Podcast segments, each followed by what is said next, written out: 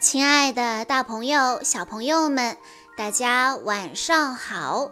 欢迎收听今天的晚安故事盒子，我是你们的好朋友小鹿姐姐。今天我要给大家讲的故事是由王莹硕小朋友推荐，这是一个关于圣诞节的故事，究竟？发生了怎么样有趣的事情呢？我们来一起听一听吧。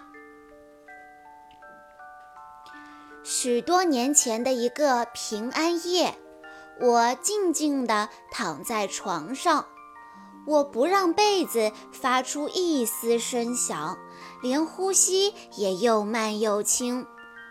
我正在等待一个声音。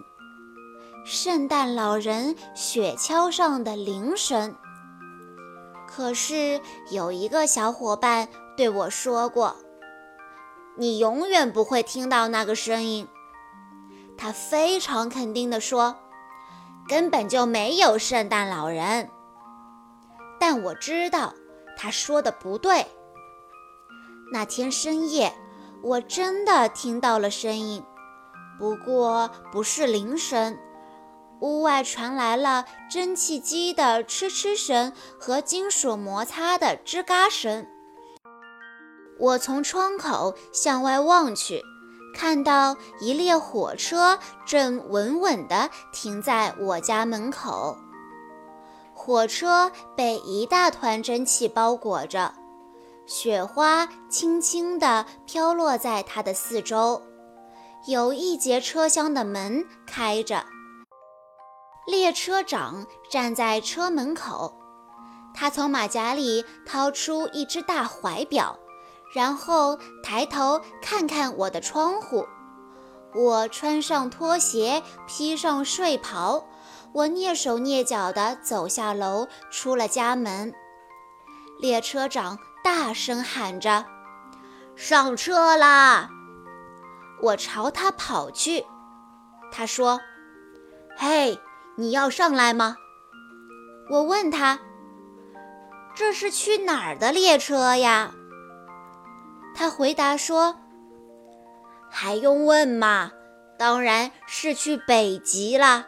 这是极地特快。”我抓住他伸过来的手，他把我拉了上去。车上坐满了孩子。他们都穿着睡衣或睡袍，我们一起唱圣诞歌。我们喝的热可可又浓又香，像融化的巧克力块。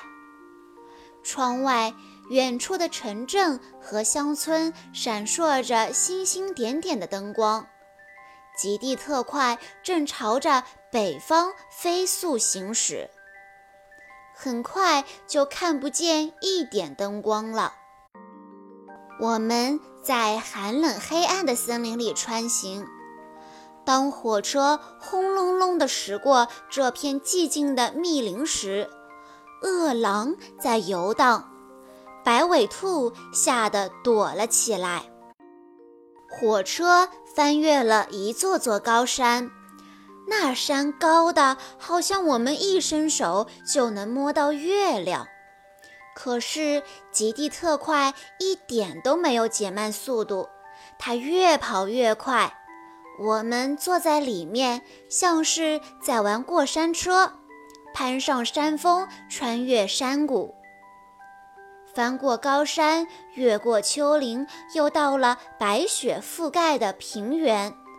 最后，我们穿过了一片荒芜的冰原，北极大冰盖。远处出现了灯光，看上去就像是有一艘奇特的远洋巨轮航行在冰海上。列车长说：“那里就是北极了。”北极是一座大城市。它孤零零地矗立在地球的顶端，城里到处都是制造圣诞玩具的工厂。起初，我们没有看到小矮人，列车长告诉我们，他们都在市中心集合呢。圣诞老人要在那儿送出第一份圣诞礼物。我们一齐问道：“第一份圣诞礼物会送给谁呢？”列车长答道。他会从你们当中选一个。有个孩子大叫起来：“快看，小矮人！”我们看到外面有成百上千个小矮人。快到市中心的时候，我们的火车越开越慢，简直像是在爬行。因为大街上挤满了圣诞老人的帮手小矮人。当极地特快再也无法前进时，车停了下来，列车长领着我们下了车。我们挤过人群，来到了一个巨大空旷的圆形广场边上，圣诞老人的雪橇就停在我们的面前。拉雪橇的驯鹿很兴奋，它们活蹦乱跳，来回走动。挂在碗具上的银铃叮当作响，银铃声如此美妙，我以前从来没有听到过。广场对面，小矮人们纷纷向两旁让开，圣诞老人来了。小矮人们热烈地欢呼起来。圣诞老人走到我们面前，指着我说：“让这个孩子过来。”说完，他跳上了雪橇。列车长把我举了上去。我坐在圣诞老人的腿上。他问我：“告诉我，孩子，你想要什么样的圣诞礼物？”我知道，我想要什么就能得到什么。可是，我最想要的圣诞礼物不在圣诞老人的大袋子里。我最最想要的是圣诞老人雪橇上的银铃。我说出我的愿望之后，圣诞老人笑了，他拥抱了我一下。让小矮人从一只驯鹿的玩具上剪下一个银铃，小矮人把银铃抛给圣诞老人，圣诞老人站起来，把银铃高高举过头顶，大声说：“第一份圣诞礼物！”小矮人们又齐声欢呼起来。午夜的钟声响了。圣诞老人把银铃递给我，我把它放进睡袍的口袋里。列车长把我从雪橇上抱下来。圣诞老人喊着驯鹿的名字，响亮地抽了一下鞭子。驯鹿拉着雪橇向前猛冲，然后飞到了空中。圣诞老人在我们的头顶上方盘旋了一圈。然后就消失在了寒冷漆黑的北极天空里。一回到极地特快里，其他孩子就要看我的银铃。我把手伸进口袋里，可是只摸到了一个洞。我把圣诞老人雪橇上的银铃弄丢了。有一个孩子说：“我们快去外面找找吧。”可是，这时火车突然晃了一下，接着就开动了。我们已经在回家的路上了。银铃丢了，我的心都碎了。火车开到我家的时候，我伤心地离开了其他孩子。我站在家门口，跟他们挥手告别。列车长站在开动的火车上，说了句什么，可是我听不见。我朝他喊道：“什么？”他把手拢在嘴边，大声地说：“圣诞快乐！”极地特快鸣响了汽笛，快速开走了。圣诞节的早上，我和妹妹萨拉开始拆礼物。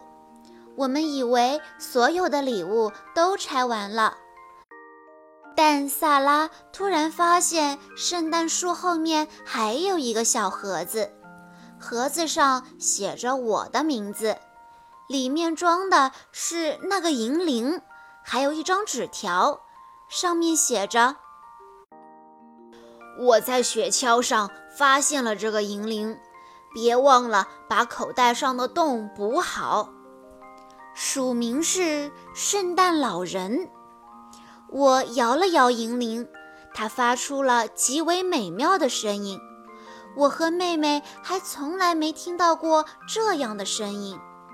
可是妈妈却说：“哦，真可惜。”爸爸也说：“是啊，这个银铃坏了。”原来我摇银铃的时候，爸爸妈妈什么都没有听见。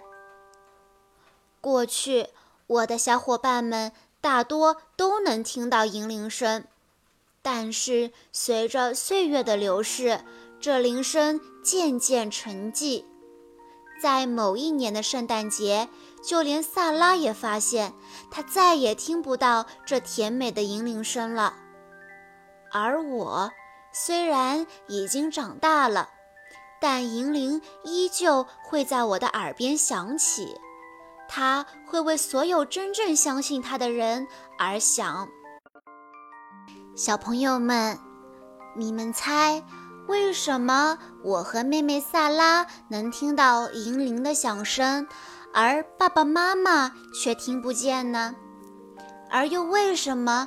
在过了许多年以后，当我们都长大的时候，连萨拉也听不见银铃的声音了呢。好啦，小朋友们，今天的故事到这里就结束了。